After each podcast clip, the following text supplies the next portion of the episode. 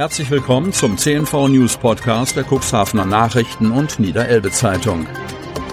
In einer täglichen Zusammenfassung erhalten Sie von Montag bis Samstag die wichtigsten Nachrichten in einem kompakten Format von sechs bis acht Minuten Länge. Am Mikrofon Dieter Büge. Freitag, 12. August 2022. Ein weiterer Todesfall. Kreis Cuxhaven. Die 7-Tage-Inzidenz für Corona-Infektionen ist laut Robert-Koch-Institut für den Landkreis Cuxhaven geringfügig auf 503,0 gestiegen. 199 Infektionen sind hinzugekommen. Es gab einen weiteren Todesfall im Zusammenhang mit einer Covid-19-Infektion. Im Verlauf von sieben Tagen haben sich 1000 Personen mit dem Virus infiziert. Was passiert mit Denkmalhäusern? Land Hadeln. Seit nunmehr elf Jahren ist das historische Gebäude verwaist. Das alte Gutshaus zur Schleuse ist nur noch ein trauriger Schatten seiner selbst. Der Zahn der Zeit hat am Backstein, Balken und Dach genagt. Ist die einst urige Schifferkneipe dem Untergang geweiht? Und was plant der Besitzer mit einem weiteren Denkmalhaus in Neuhaus? Die Geschichte des redgedeckten Fachwerkbaus hinterm Elbdeich in Otterndorf reicht bis ins 16. und 17. Jahrhundert zurück. Ein Deckenbalken ist mit 1672 datiert. Der Gastbetrieb wurde im Juli 2011 eingestellt. 2017 erwarben die gegenwärtigen Besitzer, ein Ehepaar aus Nordleder, dieses Anwesen in feinster touristischer Lage. Aber es verfiel weiter zusehends. Die einst urige Schifferkneipe mutierte immer mehr zum Schandfleck. Kann das Gebäude wieder aus dem Dornröschenschlaf erwachen und zum Schmuckstück werden? Ein Hoffnungsstreif zeichnet sich ab. Offensichtlich scheinen behördliche Steine aus dem Weg geräumt. Die Pressesprecherin des Landkreises Kirsten von der Lied teilt mit, das Baugenehmigungsverfahren für das Gasthaus zur Schleuse in Otterndorf war langwierig, ist aber mittlerweile abgeschlossen. Im Mai 2022 haben noch Gespräche mit der Denkmalschutzbehörde zur Klärung letzter Details stattgefunden. Die Kreisverwaltung geht davon aus, dass der Bauherr sein Bauvorhaben nun so bald wie unter den gegebenen Umständen möglich umsetzen werde. Unterdessen nahm die Nordledaer Hand an einem anderen markanten und unter Denkmalschutz stehenden Gebäude. Nach Informationen unseres Medienhauses sollen sie das dreigeschossige Haus in der Schützenstraße 5 in Neuhaus erworben haben.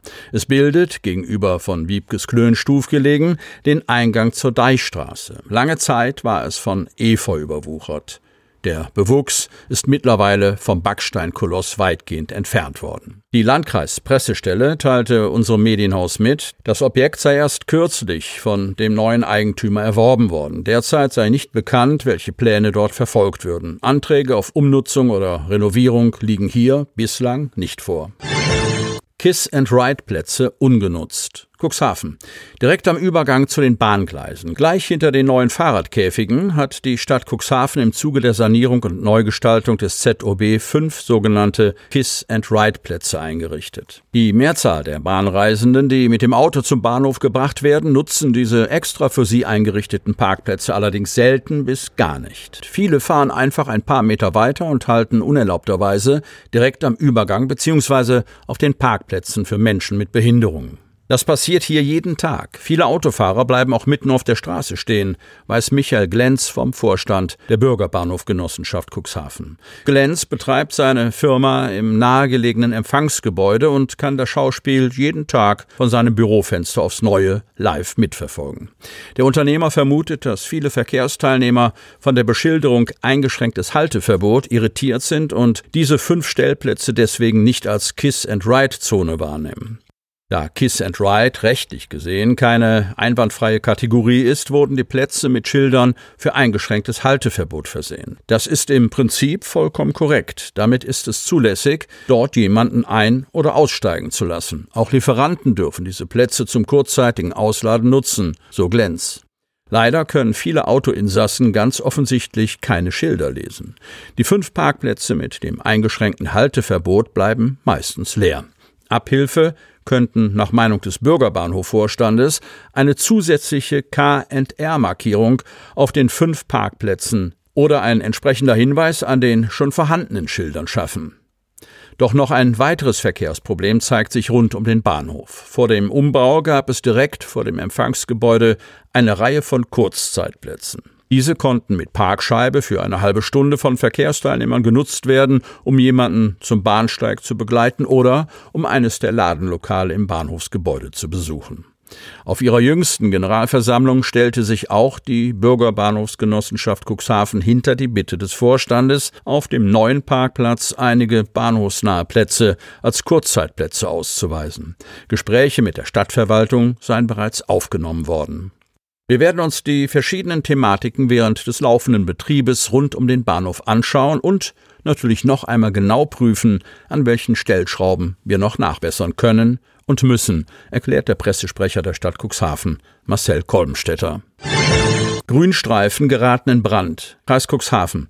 Seit etwa zwei Wochen kommt es laut Polizei verstärkt zu sogenannten kleinen Bränden von Grünstreifen, Gesträuch und anderem Bewuchs an Straßenrändern. Besonders betroffen sind die Straßen im Bereich Warnhöden und Mittlum. Durch die andauernde Trockenheit ist die Natur empfindlich brandgefährdet, wenn heiße Gegenstände abgelegt oder weggeworfen werden. An den Brandstellen wurden auch Zigarettenkippen gefunden. Es besteht eine hohe Wahrscheinlichkeit, dass die Brände möglicherweise durch glimmende, zum Beispiel aus dem Auto weggeworfene Zigarettenkippen verursacht wurden.